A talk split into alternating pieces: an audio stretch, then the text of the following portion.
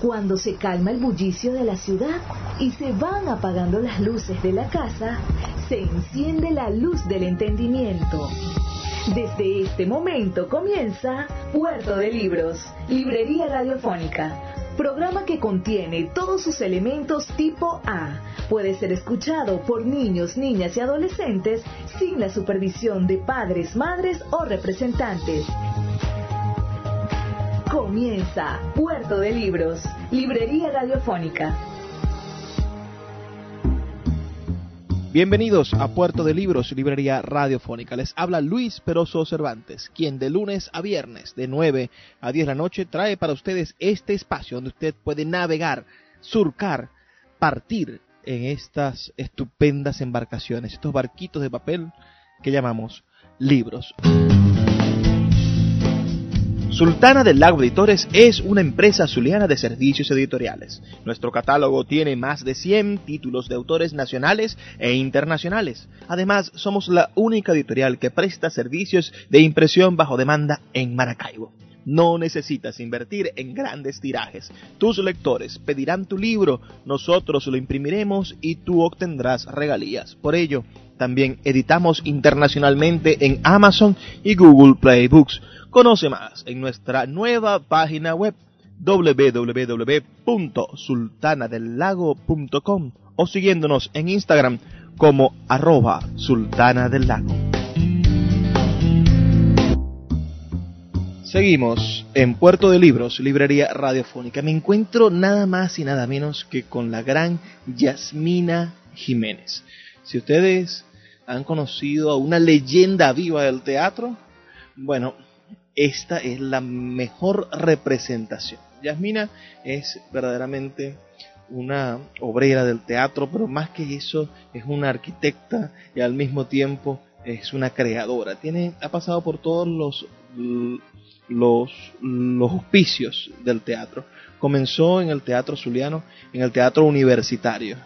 Y, desde entonces ha pasado por toda la historia del Zulia, eh, por toda la historia del teatro venezolano, ha conocido a grandísimas personalidades del teatro y ella misma ha generado una tradición, ha generado una, una estética del teatro a través de su obra literaria. Sultana del Lago Editores ha publicado recientemente Loa a nuestra patrona, la Virgen del Chiquinquirá, y también ha publicado un, una hermosa obra de teatro inédita de la maestra se llama Un Rey es un Rey, que ya están disponibles en Amazon y ustedes pueden adquirir ah, por muy poco dinero para su lectura en Amazon y en Google Play Books. Una oportunidad de conocer a la narrativa, a la, a la dramaturgia contemporánea de este país. Yasmina Jiménez, por favor, darle un, un saludo a nuestra audiencia en las 21 emisoras de la Red Nacional de Emisoras Radio Fe y Alegría. Hola amigos, gusto en saludarlos, feliz de estar conversando con Cervantes, que es un extraordinario joven editor de Sultana del Lago, que en poco tiempo ha florecido llevando la palabra de cada uno de los escritores de este país y muy prontamente del mundo. Yasmina Jiménez, no vamos a decir en qué año naces, porque una dama no se le puede preguntar esas cosas, ¿no? Pero sí podríamos nosotros asumir que fue en, una Venezuela que iba naciendo a la democracia. Ah, tu infancia la viviste en, en el medio de la dictadura perijimenista, y después, cuando tenías 10, 12 años, 15 años, no, no, no lo sé, o menos, 8 años, llegó, llegó la democracia, llegó el, 23 de enero. ¿Tienes algún recuerdo, Yasmina, de, de, esa primera infancia, de esos años de Per Jiménez y posteriormente de, del 23 de enero y la llegada de, la democracia, la inauguración del puente sobre el lago? Cuéntame algo sobre esa infancia, esos primeros recuerdos. Mm, bueno, de la primera infancia, eh, recuerdo que la gente estaba como muy segura en los años 50 en adelante. Yo recuerdo en el 56, 57, 58, que las casas siempre estaban abiertas las ventanas abiertas, la gente caminaba tranquila por las calles sin temores, eh, era una ciudad realmente tranquila. Después, con la llegada de la democracia, eh, empezaron a surgir cambios interesantes, porque de allí, de una sociedad que tenía mucha represión, pero que los niños no veíamos ni sentíamos, al contrario, nos sentíamos seguros en esos años de la dictadura, pero sin saber qué era lo que acontecía, que sucedían cosas muy tristes, como era mm, los hombres que estuvieron presos, maltratados y asesinados durante esa época por cuestiones políticas. Luego entramos en una etapa donde floreció la educación, donde hubo un interés por llevar adelante cambios sustanciales que luego empezaron también a sentirse sus propios tropiezos, porque la política mm, en Venezuela empezó a cambiar también. Surgió una guerrilla, eh, surgieron las, presiones políticas, eh, Latinoamérica explotó, como dicen, como está en este momento, algo parecido. Y luego, bueno, en el transcurso de estos años eh, hemos vivido cambios que han afectado la condición espiritual, social y política del venezolano? Bueno, yo me pregunto ahora por esa Venezuela de los años 60 que te vio lucir eh, hermosa, joven, radiante, adolescente, ese capullo entrando al sol de Maracaibo.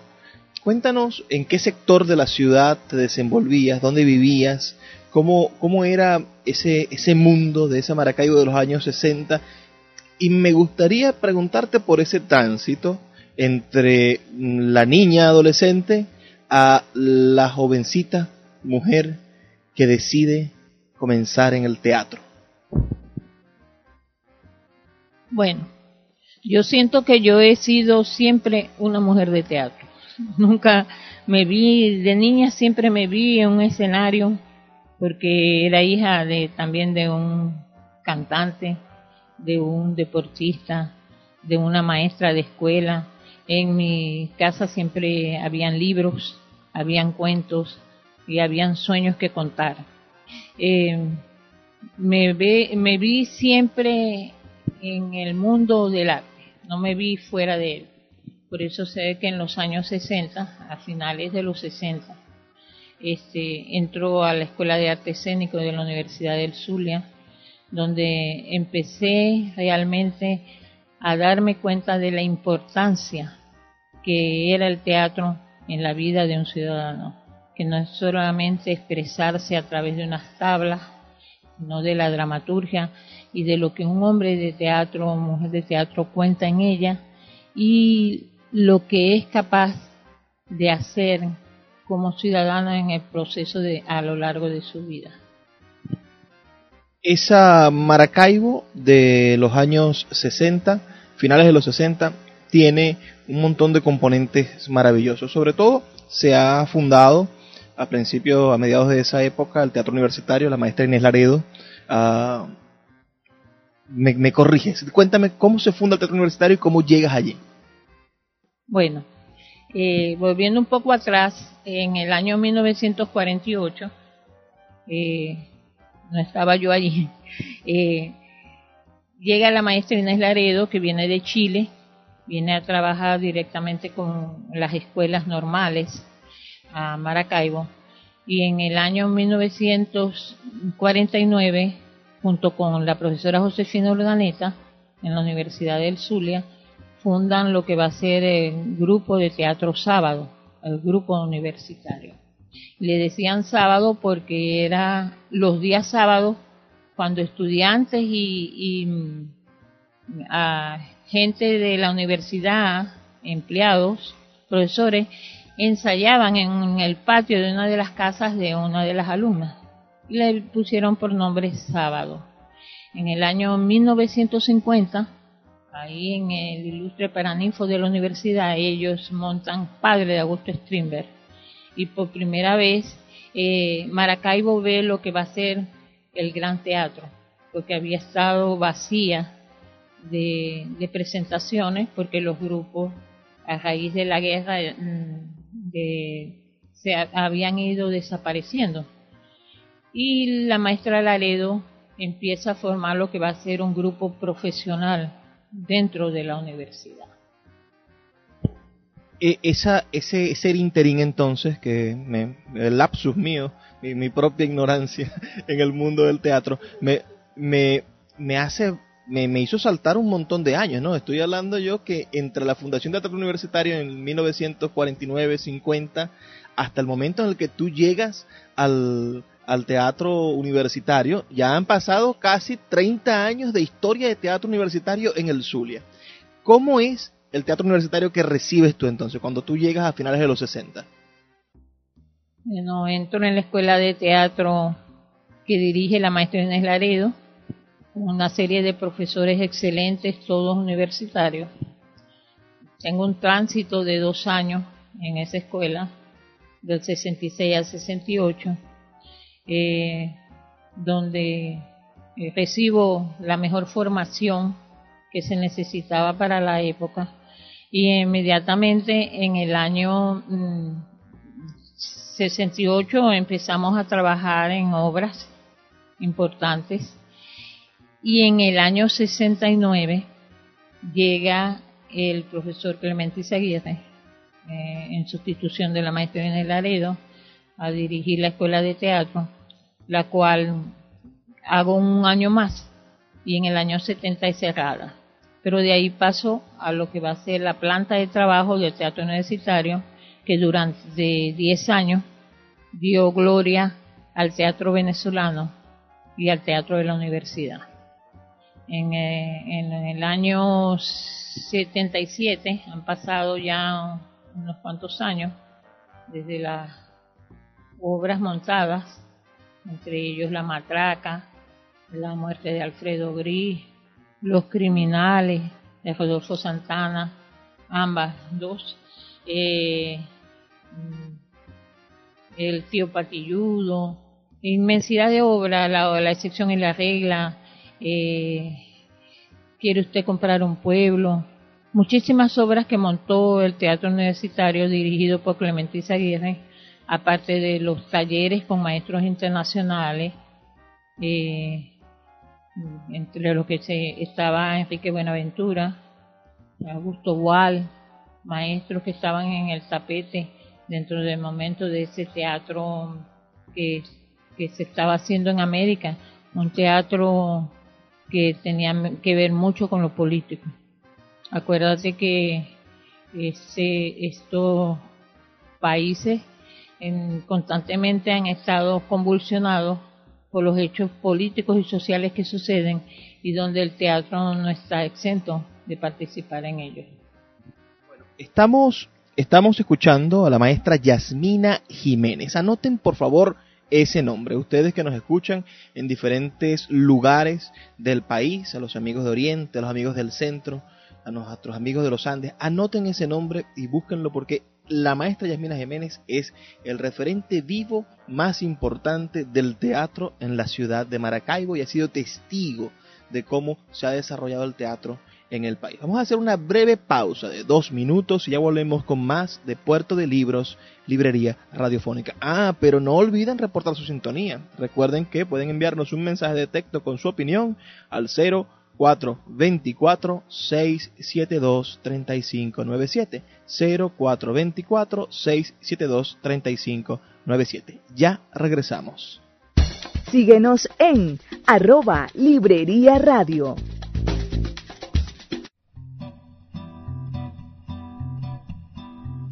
¿Cómo piensa la literatura? Piensa mejor, lee un libro Puerto de Libros, librería radiofónica por Radio Fe y Alegría, con todas las voces.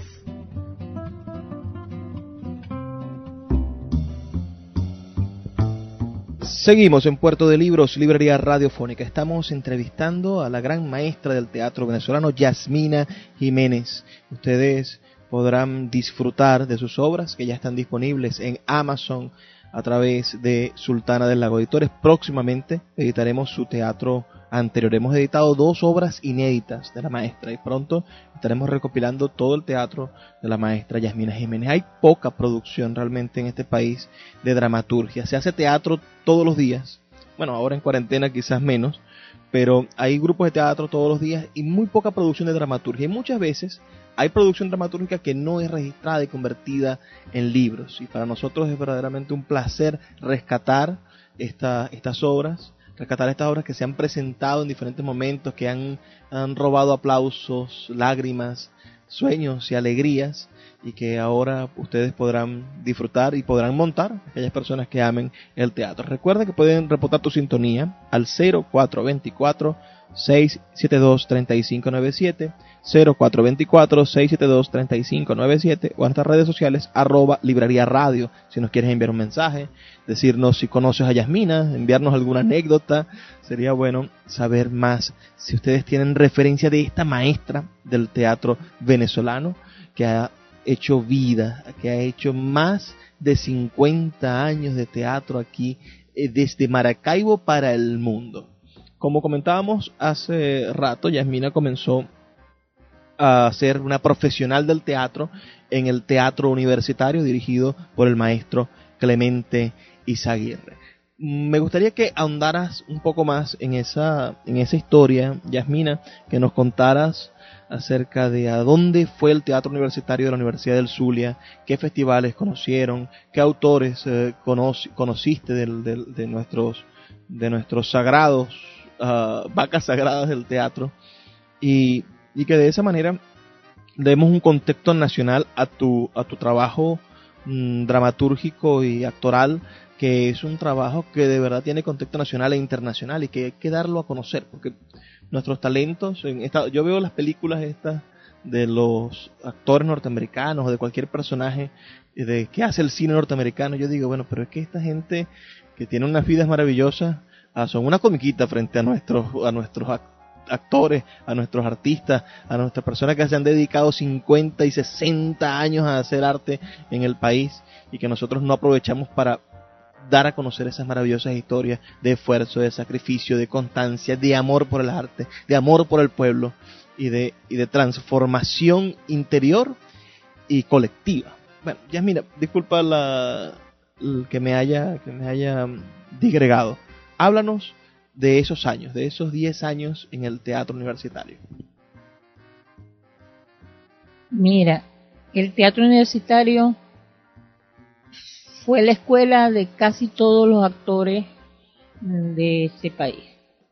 Ah, antes de que surgieran lo que van a ser las compañías regionales, los teatros independientes, eh, lo que existía era el teatro universitario y eso no significaba que no fuera un teatro profesional, todo lo contrario. Los hombres que dirigían esos teatros universitarios eran creadores que mm, durante años viajaron afuera, hacia Europa, hacia otros eh, lugares de la América, a formarse. Y eso permitió que esos hombres vinieran luego a dar todos esos conocimientos que habían recibido. Aparte que acá existían otros grandes maestros.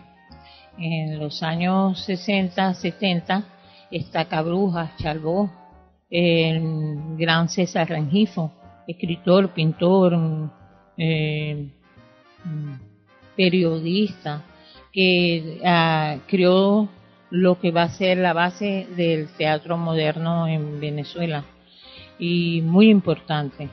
Por otro lado, todos los maestros que llegaron de los diferentes países de Argentina, de mm, Brasil, Augusto Boal, que pasó por acá, Buenaventura de Colombia, que dieron tanto brillo al teatro universal a través de sus obras y de sus planteamientos eh, sociopolíticos porque eran hombres políticos, los hombres de teatro en ese momento, porque el mundo estaba convulsionado, la América estaba convulsionada y el teatro formaba parte de esa convulsión que sucedía. Más las universidades habían estado en la renovación universitaria y todo eh, lo que exigían era cambios. Y en ese mundo de convulsión, eh, los teatros universitarios emergen con planteamientos bastante fuertes en relación a cómo se comportaba la sociedad. Y en ese momento es cuando nosotros iniciamos eh, los encuentros de los teatros universitarios en eh, los años 70. Eh, era muy necesario esos encuentros porque ahí se hablaba sobre la ética, la estética y el destino del teatro en Venezuela en este caso. Y los hombres de teatro no solamente se subían a las tablas a, ser vistos, sino a hacer planteamientos que tuvieran que ver con el momento que estábamos viviendo. Eh, un cabruja, un chalbó, un chocrón, que ya antes lo nombré, por el otro lado acá, Clemente Aguirre, Enrique León, eh, Homero Monte, eh, la profesora Inés Laredo, la maestra de maestros, este, crearon lo que iba a ser la nueva estética del teatro venezolano. También este, ustedes desarrollaron una iniciativa ah, ya intentando zafarse del teatro universitario. ¿Qué, ¿Qué, pasa? Regularmente en Venezuela las universidades han sido una especie de burbujas culturales en las cuales hay un público oculto, estudiado, hay un financiamiento uh, per se. Nuestras universidades en los años 60, 70, 80 tenían muchísimo dinero, no sabían cuánto dinero tenían, ahora sí lo extrañan. Uh, y la izquierda, ese pensamiento protocomunista, socialista, que se formó en las aulas de la universidad con grandes y hombres muy cultos que aspiraban a una sociedad más justa, Ah, dieron, le dieron a la universidad el espacio de, para crear esa, esa, burbuja de la realidad, que quizás no estaba relacionada con, nuestros pueblos, con nuestros niños con hambre, quizás no estaban relacionadas con, los cerros que crecían en Caracas, quizás no estaban relacionadas con, con nuestros eh, pueblos rurales, con nuestros, nuestros dispensarios sin, sin medicamentos, etcétera, ¿no? Esa, esa universidad era, era sojuzgada y todavía las publicaciones de las universidades no pareciese que quien está publicado, la mayoría de sus libros son publicados por la universidad, no terminan siendo escritores de, la, de, de, de, envergadura porque no están dentro de los registros comerciales, porque sus libros no llegan más allá del propio público que tiene la universidad, que se, que se retroalimenta, ¿no? Si vivimos en una, en una sociedad universitaria donde hay 5.000 almas, y esas 5.000 almas logran llegar y llenar todos los días un teatro con 80 personas, pareciese que estuviésemos haciendo teatro para toda la ciudad, pero realmente estamos haciendo teatro para la propia universidad. Pero ustedes, esa generación de jóvenes emprendedores del teatro, crean un grupo de teatro fuera de la universidad, siendo ustedes ya formados por la universidad, de haber tenido esa experiencia de, ideológica, esa experiencia de, de país, que fue el Teatro Universitario, crean el nuevo grupo en el Teatro Bellas Artes de Maracaibo, donde hacen teatro al aire libre, donde hacen una especie de teatro social comprometido como el que vienen haciendo en la universidad, pero ahora para toda la ciudad, revelándole a la ciudad de Maracaibo, a la gente que asiste al Bellas Artes, a la gente que asiste, a la gente de esa, de esa clase media que, que habita en, la, en las calles entre la calle 72 y la, y la avenida 5 de julio de Maracaibo, revelándole a esa ciudad de Maracaibo que existe un nuevo teatro, nuevos rostros en el teatro y que hay un proyecto de hacer, de crear y de generar un cambio no solamente social, sino de rescate del habla y de transformación del, del, individuo. Cuéntanos, Yasmina, de tu experiencia en el nuevo teatro, háblanos de tu amiga Norca Valladares, háblanos de, de, esa experiencia, de esa Maracaibo de los de finales de los años 70, principios de los 80. Mira, eh, es muy extenso lo que hay que decir del teatro, pero voy a tratar de resumir a finales de los años 70, eh, a nivel nacional, eh, empieza a surgir la iniciativa de lo que van a ser los teatros independientes. Estos teatros van a llenar esos vacíos que ya la universidad empieza a darnos a los militantes del teatro y se empiezan a formar grupos independientes ya a, dos niveles. Primero, extender la parte profesional y segundo, que el actor devenga un sueldo, tenga un dinero para participar en él. Y se funda la Sociedad Dramática de Maracaibo y nosotros el pequeño teatro que donde estamos Mm, la mayoría somos ex actores del teatro universitario. Se funda el Tablón, un grupo independiente que ya tiene más de 37 años y, así todos nosotros este, ya hemos tenido pase por diferentes grupos independientes. ¿Por qué sucede esto? Porque los actores de estos de Venezuela se dan cuenta que no hay respuesta real para poder continuar con un movimiento teatral como hasta ese momento lo tenía la universidad, donde ya empieza el teatro universitario a buscar otros rumbos. Y ya nosotros también, como actores, necesitamos irnos hacia otros lados. Se fundó el pequeño teatro en ese momento y, empiezan los montajes de nuestras obras. De ellas mm, mm, se, monta en el año 77 la obra La Noche de los Asesinos de José Triana, un autor cubano, dramaturgo, que está en ese momento, Premio de las Américas, que está en ese momento en, en la palestra de lo que es el teatro latinoamericano. Con esa obra vamos nosotros a diferentes festivales internacionales en Caracas, eh, viajamos a Colombia también y, empieza nuestro trajinar ya profesional de lo que va a ser el teatro en Venezuela. Vamos a hacer una breve pausa. Recuerden que estamos hablando con la gran actriz, directora de teatro, emprendedora cultural y autora dramática, Yasmina Jiménez. Vamos a hacer una breve pausa de dos minutos. Recuerda que puedes sintonizarnos y darnos tu sintonía, más bien, al 0424-672-3597 y nos está sintonizando por la Red Nacional de Emisoras Radio, Fe y Alegría. Ya vuelve Puerto de Libros, Librería Radiofónica.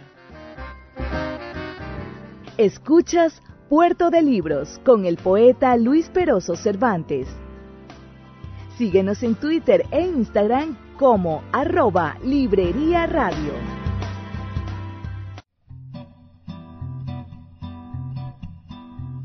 ¿Cómo piensa la literatura? Piensa mejor. Lee un libro. Puerto de Libros, Librería Radiofónica por Radio Fe y Alegría, con todas las voces.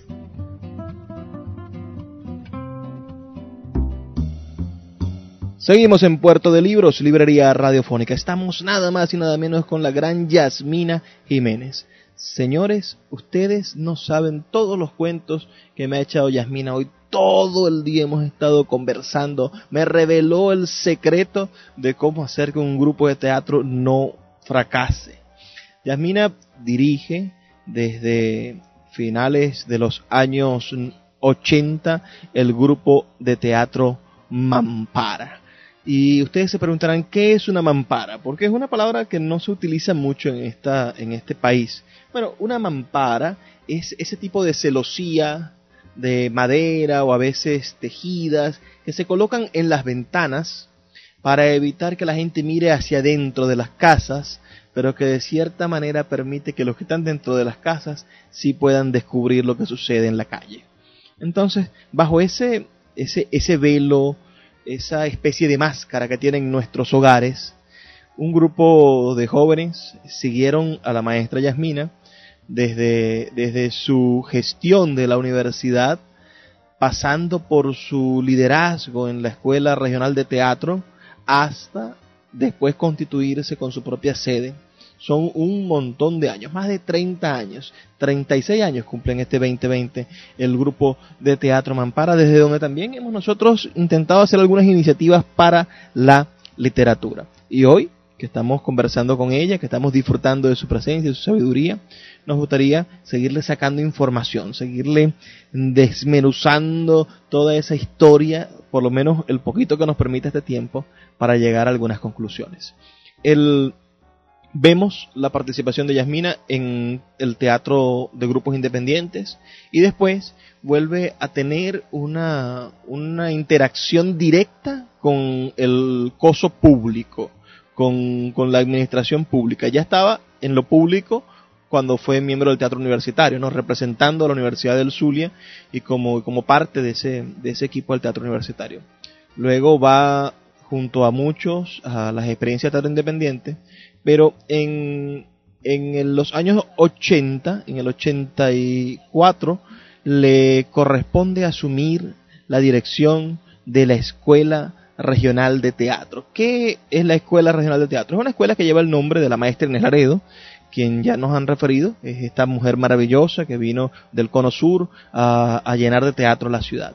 Pero la Escuela Regional de Teatro fue, durante la administración de, de Yasmina Jiménez el epicentro de la actividad cultural de esta ciudad, de la formación. Era el primer instituto, el primer, el primer espacio de formación teatral completamente público desde la gobernación del estado Zulia que le permitía a personas en Maracaibo y después en los núcleos que se crearon alrededor de todo el estado, de los 21 municipios que ahora conforman nuestro estado, tener una formación gratuita de teatro. Es decir, cualquier persona, no importaran sus recursos económicos, podía optar a que la gobernación del estado Zulia le le, formara en el plan de formación, que creo que fue de dos o tres años, ya me vas a decir, Ah, y además, esta, esta Yasmina Jiménez con, con, las botas bien puestas, con, esa, con, ese ímpetu que la caracteriza, recibió un salón en cuatro bloques que era esa escuela de teatro donde no había nada y lo convirtió en una sala de teatro modelo para la ejecución, el disfrute del teatro y la transformación del texto teatral y de los ensayos en una obra de arte, porque es lo que hace el teatro, convierte nuestros cuerpos, nuestras voces, nuestra imaginación y algunas palabras, lo une todo y genera algo inmortal como es una obra de arte. Cuéntanos, Yamina, de esa experiencia de la dirección durante 14, 15 años de la Escuela de Teatro Inés Laredo.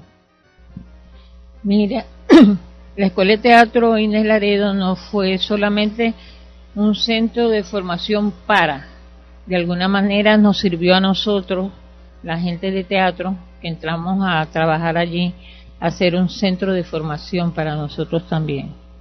De, por primera vez logramos entrar a lo que iba a ser la administración teatral de un país. La necesidad de organizar un pensum de teatro con unas materias que fueran efectivas en la formación del alumno para que diera respuesta desde el punto de vista artístico a, la ciudad, al estado o al país. Eh, fue un centro que logramos que construyera el Estado, porque es parte de la responsabilidad del Estado regional, en este caso de gubernamental, de velar por la formación artística de los ciudadanos y de velar por espacios dignos para nosotros. Y logramos que se construyera casi la única de escuela, escuela de teatro de, con esa dimensión y con esa visión y misión que, tenía, que, que, creemos que debe tener una escuela.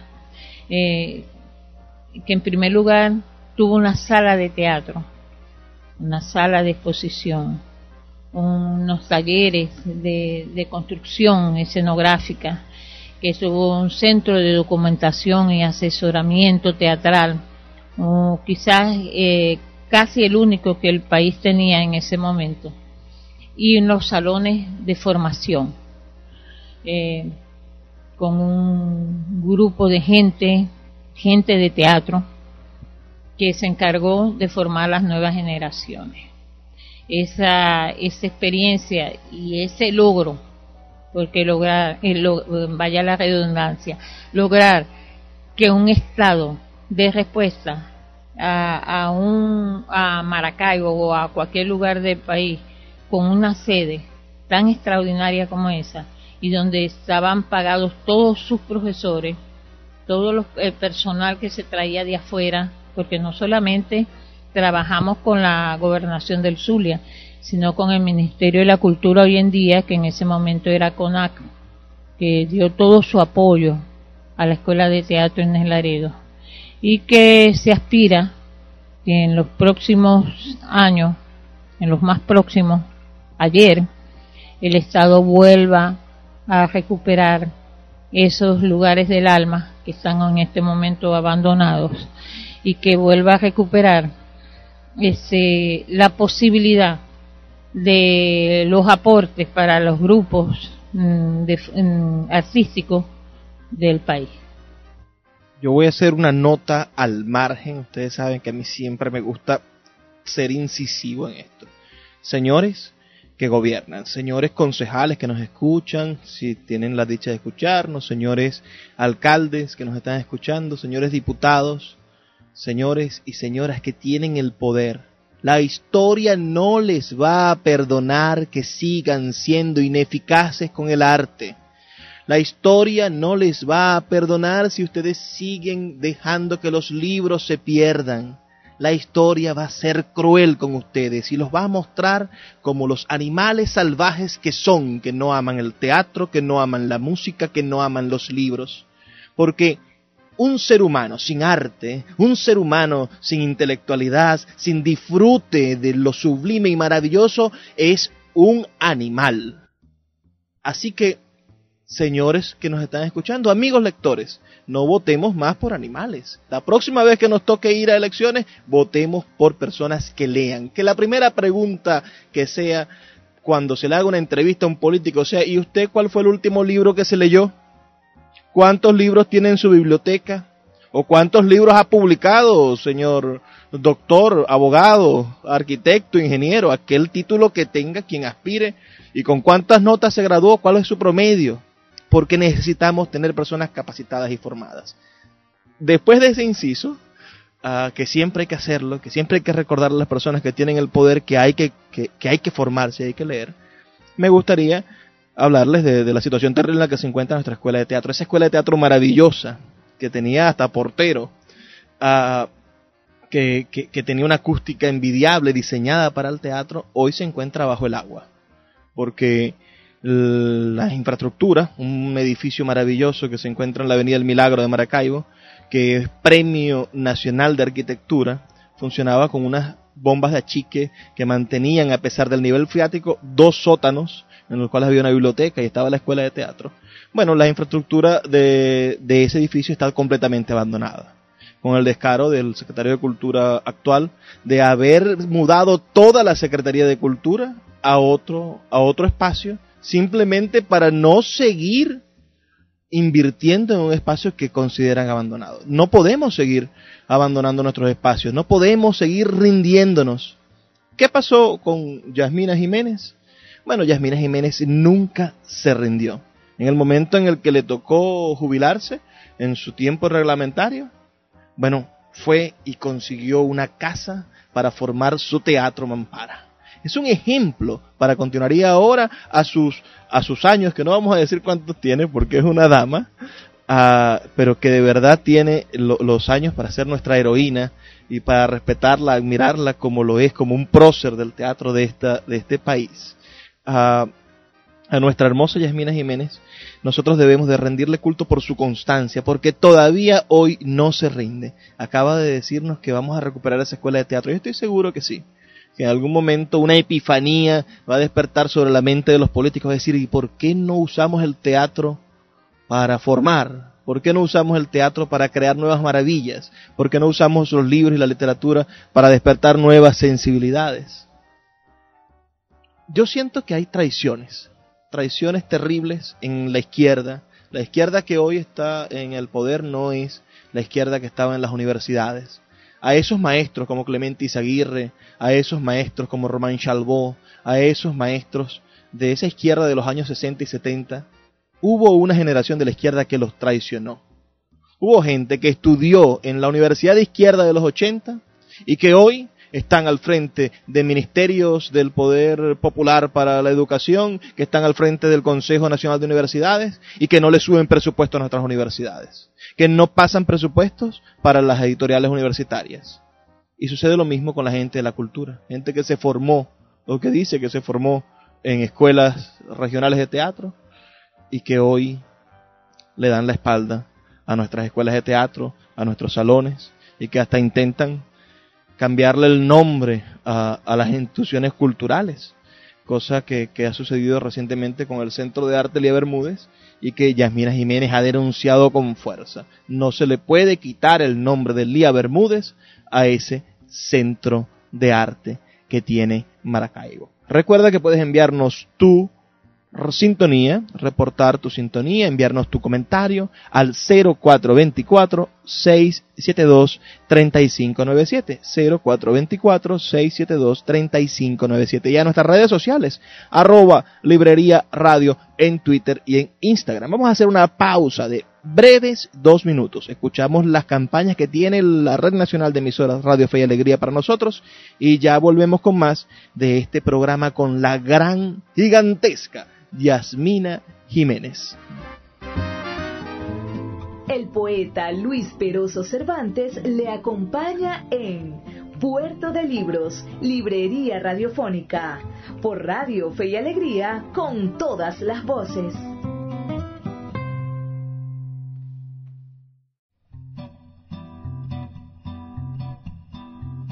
¿Cómo piensa la literatura? Piensa mejor, lee un libro. Puerto de Libros, Librería Radiofónica por Radio Fe y Alegría, con todas las voces.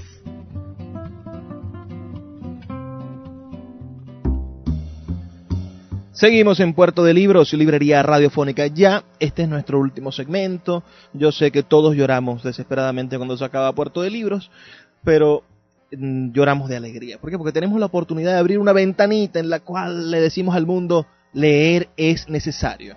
Es necesario montarse en esas embarcaciones de papel, en esos barquitos de herramientas para la imaginación, para navegar por los océanos infinitos del saber. La dramaturgia es un género literario gigantesco, eh, quizá no siempre lo asociemos directamente a la lectura, pero, pero nuestros grandes autores del, del, mundo, si pensamos en Shakespeare, por ejemplo, un gran autor de, de, de, la humanidad, un representante de la humanidad, es un gran autor de teatro y se da a conocer por eso. Si pensamos en Lope de Vega, por ejemplo, uno de los pilares de la literatura en español, es un gran autor dramático y son sus, fundamentos. Pienso en, Henry Ibsen, Casa de Muñecas, aquella, estupenda obra. Y podemos pensar en, obras capitales de la literatura del pensamiento que han transformado su, su época, su realidad, que han contribuido a hacer más grande la humanidad y el arte y están dispuestos en la dramaturgia. Yasmina Jiménez, en el bagaje de toda su experiencia como actriz, como docente del teatro, posteriormente en el teatro en el Teatro Mampara como directora de obras de teatro. También se ha dedicado a la escritura dramática. Háblanos, Yasmina, de esa experiencia como dramaturga. Mira, quizás una de las más mm, hermosas, creo que, que siento que es una de las cosas que más me gustan lograr plasmar eh, el pensamiento eh, a través de la escritura. Y, también creo, creo firmemente, que una persona de teatro tiene que tener una, ser una, una persona integral, que no solo, se puede ser solo actriz, pero que el teatro tiene muchas aristas. Y cuando se es actor, se conoce también la dramaturgia. Cuando se es actor, se conoce el cuerpo, se conoce el valor de la palabra. Cuando se es actor, se conoce la dirección, porque a través de los directores más de lo que uno aprende dentro de esa formación, se da cuenta lo que es una puesta en escena y cuáles son los códigos que la dominan. Y mm, no me he detenido a través del tiempo, desde la gerencia, que la he aprendido, la tuve que aprender tanto en la praxis como en la teoría y, formándome con otra gente especialista mm, para darle al teatro mejor calidad. Eh, en, cuanto a la dramaturgia, escribo, escribo mucho, mm, escribo, mm, practico primero y luego escribo. Y me interesan mucho los temas donde lo social es muy importante, mm, el planteamiento humano de la soledad también, el manejo dentro de ella, la crítica a la política y también el humor de los personajes que cuestionan y se ríen de ellos y de la de, los otros seres que se comportan mal para el ciudadano. Recuerdo obras de teatro tuya que he leído, como Las flores que no vendrán, que las flores que no te di, disculpen, son eh, que, que suceden en un geriátrico. Son cuatro personajes ancianos que van a celebrar un cumpleaños y están esperando que lleguen los hijos a verlo. Hay un personaje que está en una silla de rueda, María, que, que, sufre profundamente, recordando, preguntando si viene su hijo. cuánto desamparo se transmite en esa obra.